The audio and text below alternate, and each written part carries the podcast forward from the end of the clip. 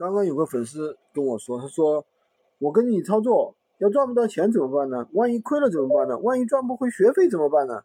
万一几天能回本啊？我想这是很多人想问的一个问题，有这种想法很正常，因为呃，我问他们，我说你想在闲鱼赚多少钱呢？他说几百块钱就行了。我说你是想一天赚几百块钱吗？他说不是的。我一个月想赚几百块钱，我当时就笑了。我们最近学员啊，因为我们上架了一些比较高利润的产品啊，一单赚个一百到五百很正常，啊，真的是很正常的。而且这个压资金也不多，像那个呃台式电脑的话的话，还是可以让客户上门自提的。所以说这个东西怎么说呢？嗯，跟着团队吧，跟着团队去操作吧，呃，因为。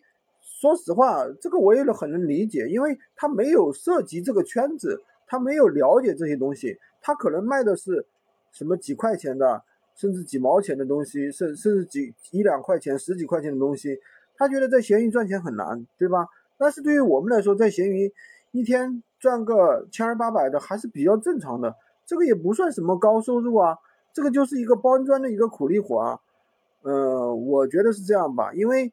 每个人的认知不一样，因为现在国内中中国这么大，有的人可能在，呃三四线小城市，对吧？有的人可能在一个小镇上面，对吧？那可能他一个月收入也就两三千，所以认知不一样嘛，结局肯定是不一样的。那你像我们有很多人可能在，呃这个成都啊、重庆啊这样的大的城市，对吧？甚至有的在北京、上海、深圳，那一个月赚个一两万，对于他们来说。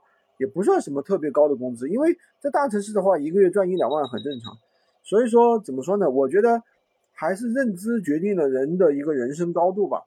好吧，今天就跟大家讲这么多，今天没有讲闲鱼啊，乱扯了啊。喜欢军哥的可以关注我，订阅我的专辑，当然也可以加我的微，在我头像旁边获取闲鱼快速上手笔。